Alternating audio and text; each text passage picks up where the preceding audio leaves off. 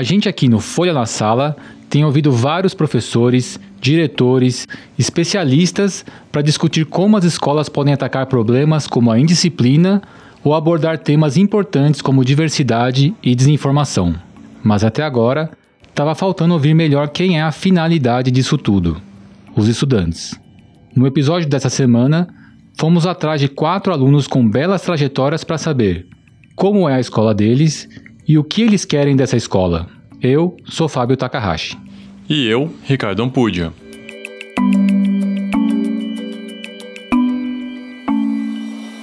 Eu acho que, mano, o professor tem que, tem que ganhar mais, tá ligado, mano? Porque se eu falar que o professor tem que ser isso e aquilo, eu vou estar tá olhando só pro meu nariz, mano. Tipo assim, eu penso em ser professor, tá ligado? Só que, mano, eu quero mudar o ensino, tá ligado? Tipo, da hora você trabalhar com essa, com essa área de intelecto. Mas aí, nós ganha pouco, mano, tá ligado? Porra, o bagulho é um professor, mano. O cara te ensina a fazer uma fita, o cara te ensina ali como é que o cara tem que ganhar pouco. Esse é o Iverson Natan. Ele mora na Favela do Nove, na Vila Leopoldina, zona oeste de São Paulo. Um dos estudantes com quem a gente conversou. Os alunos vieram até a Folha para se preparar para um fórum promovido pelo jornal e pela Fundação Telefônica Vivo sobre inovação educativa. A gente também falou com outros três deles e conhecemos a história da Karen Samira, que estuda em São Miguel Paulista, no extremo leste de São Paulo, a Isabela, de Carapicuíba, na Grande São Paulo, o Iverson, que já apresentamos, e o João Guilherme, de Cuiabá, no Mato Grosso. Antes de falar da escola que eles querem, eles contaram um pouco dos vários problemas que eles enfrentam todos os dias nos colégios públicos. A estrutura não é das melhores, as quadras não têm cobertura. Quando não tem aluno, eles servem um cereal todo murcho. O refeitório ele é pequeno. Tipo, sabe? Tem gente que come em pé. Os banheiros são todos pichados. As carteiras também são todas pichadas. Nas salas, alguns vidros são quebrados. Quando chove, você tem que mudar de lugar porque a água respinga em você. Não tem cortina, aí quando tá muito sol você tem que também mudar de lugar para poder enxergar o que tá na lousa. A única coisa que presta na escola é a diretoria. Porque a diretoria ela é tudo, tá, ela sempre está pintada, ela é toda inteira, tem ar-condicionado nela toda, mas na escola em si não tem. A Isabela, que tem 13 anos, tem uma história de vida bem particular. Ela é a primeira criança trans a receber tratamento hormonal no Hospital das Clínicas, em São Paulo. Ela falou que sente muita falta da discussão sobre diversidade na escola e só lembra disso ter acontecido uma vez. Ela comentou no evento da Folha sobre o preconceito que sofreu antes de mudar de escola. Então, de começo foi muito desafiador, porque eu conhecia, tipo, todos meus amigos ali. Eu tinha muito medo, tipo, de eles não querer mais ser meus amigos por isso. E eu tive que mudar de escola por causa disso. Sendo bem sincera, tipo, os olhares são, não são muito bons. Até porque eu já tive problemas até mesmo com professores. Até mesmo esse ano, um professor de geografia pensou que eu era trans só para mim ficar mais perto das meninas, se vocês me entendem. Tem uma outra professora que acha que pelo fato de eu ser trans, sei lá, eu sou uma pessoa eficiente, não sei o que se passa na cabeça dela. O Iverson, que mora numa comunidade, estuda na parte mais rica da Vila Leopoldina, que é considerado um bairro nobre aqui da cidade. Ele conta que a escola é bem diversa, com alunos da comunidade e alguns com um melhor padrão de vida. E como que é a tua escola? Sim, fisicamente, descreve ela pra mim. Minha escola, mano. Ela é bem antiga, assim, sabe? De, de, de estrutura mesmo. Ela tem um pátio enorme. Ela tem salas pequenas. Ela tem cerca de 22 salas, talvez. Dois pisos, dois prédios. Um pátiozão. Uma cobertura no pátio. Um palco. Onde atrás do palco as pessoas usam drogas ilícitas. Uma árvore grande. Parede, parede é muro, né? Muro, muro, grade, grade, muro, muro. É muito gradeado? É muito gradeado, muito gradeado. Agora, ultimamente, como que tá sendo? Ultimamente tem uns pessoal, uns professores que saiu de licença prêmio, tá ligado? Até entendo assim o ponto de vista dele, você ficar três anos sem folga, é agora, é agora, tchau, vou pegar minha folga. E tem uns professores que tá adoentando muito, tá ficando doente, não sei porquê. Aí hoje em dia eu tenho no máximo assim duas aulas vagas por dia, assim, duas, assim, às vezes. E é ficar, ficar, como é que eu posso dizer? Coisando assim, se for dobradinha, quatro. É, a nossa carga horária, mano, é inadmissível, tá ligado? É, 45 minutos de aula, 50, ok. Mano, a pessoa tem que acordar 6 e meia, meio de 20. Nem outro país é assim. Não tô babando ovo de gringo, tá ligado? Porém, mano, tipo, sei lá, mano, o bagulho. Você acorda 6 horas, mano, você chega dormindo assim, eu que trampo ainda mais. Porra, eu sou de sarau, eu canso meu corpo, tá ligado? Eu namoro, eu tenho várias coisas pra fazer, eu trampo, eu quero meu dinheiro também digno. Aí eu chego na escola com muitas vezes com sonão assim, tá ligado? Em São Miguel Paulista, a Karen Samira, que tem 17 anos, arrumou um jeito de dar uma movimentada na sua escola, que não promovia eventos culturais. Com mais dois amigos, ela montou uma companhia de teatro, a Companhia em Quadro. O grupo de teatro da Karen roda as escolas da região com uma peça sobre violência doméstica. Depois eles fazem uma roda de conversa e oficinas com especialistas sobre esses temas com os alunos.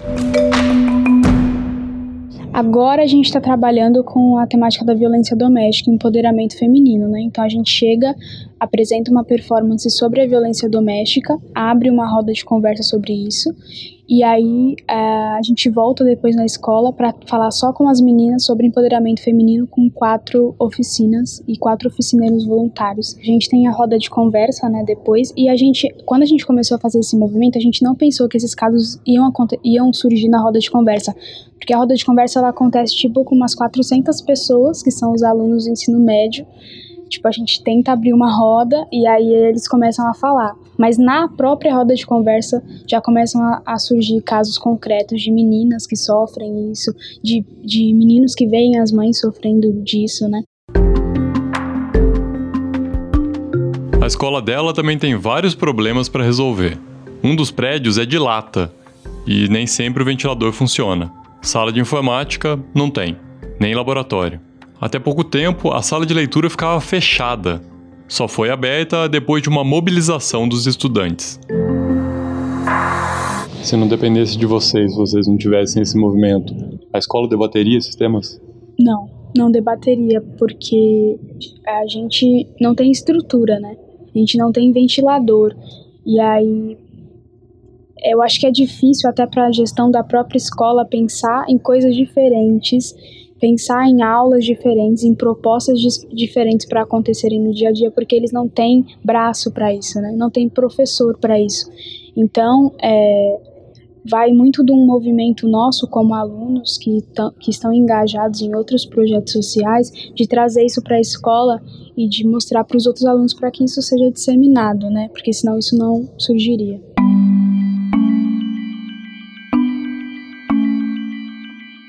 Até aqui, ouvimos bastante de problemas dos prédios das escolas, da estrutura velha, da falta de equipamentos, da falta de professores.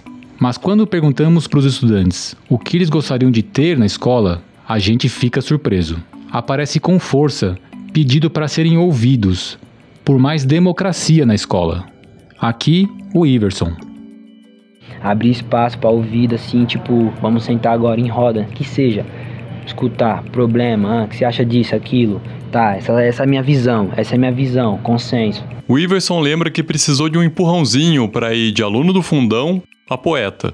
Ele se descobriu no rap com uma professora de português de uma ONG onde ele fazia aulas de reforço, o Instituto Acaia.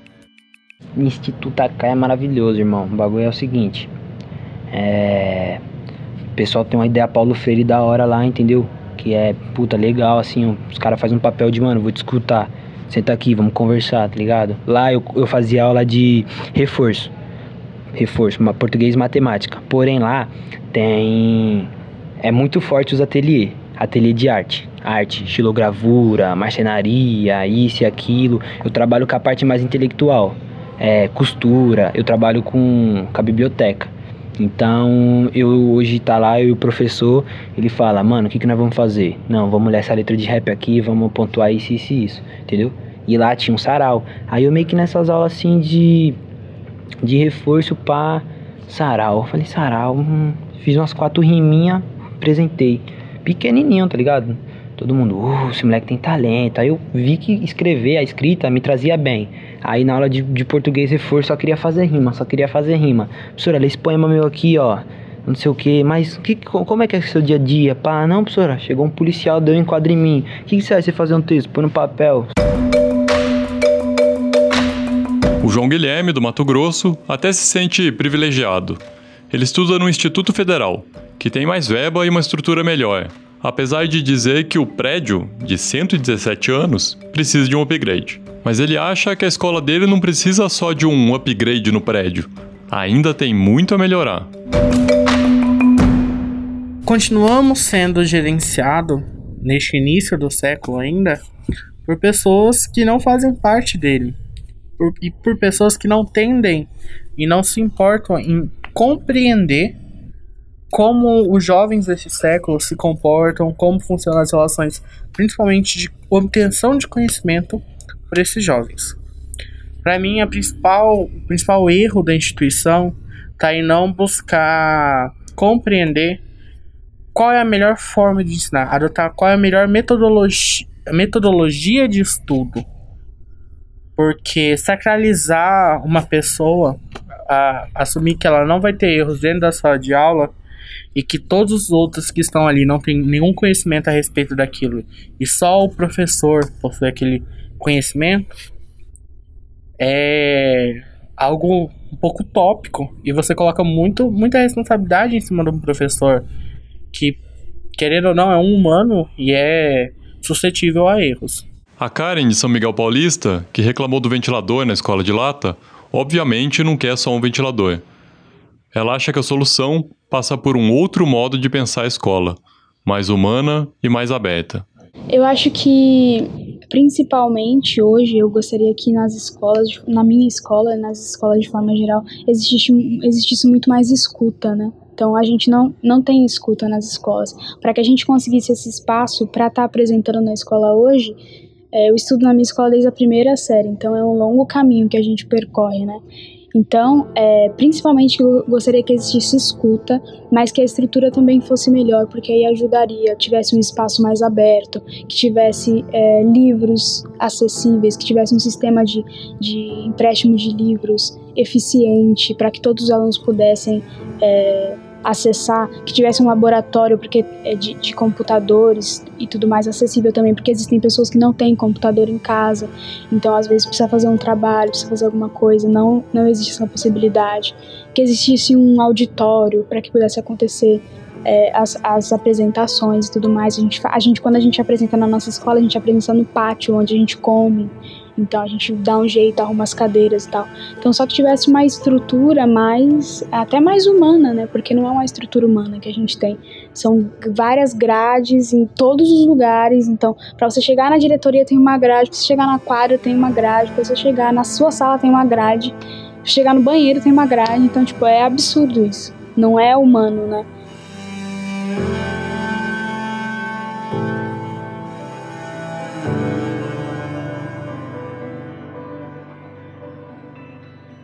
Em nota, a Secretaria de Educação do Estado de São Paulo afirmou que a escola Professor Pedro Moreira Matos, onde estuda Karen em São Miguel Paulista, não é de lata, mas construída no padrão Nakamura, um tipo de prédio pré-moldado de estrutura metálica e que os ventiladores serão consertados ainda nesta semana. Sobre o Colégio do Iverson, a escola José Monteiro Boa Nova a secretaria diz que as faltas dos professores não justificadas são descontadas e um professor eventual é chamado para cobrir as ausências. A escola Ana Rodrigues de Liso, em Carapicuíba, onde estuda a Isabela, segundo a secretaria, receberá um investimento de 800 mil reais para melhorias no prédio. Esse foi o Folha na Sala, o podcast da Folha para professores em parceria com o Itaú Social. Nossos episódios vão ao ar todas as terças, às seis da manhã, em todos os aplicativos de podcast e no site da Folha. A edição de som foi de Stefano Macarini. Até a próxima terça. Tchau. Para tecer uma educação de qualidade é preciso entrelaçar bons fios. O Polo, ambiente de formação do Itaú Social, valoriza os saberes, o diálogo e a troca de experiências. Conheça mais sobre o Polo em polo.org.br. Itaú Social.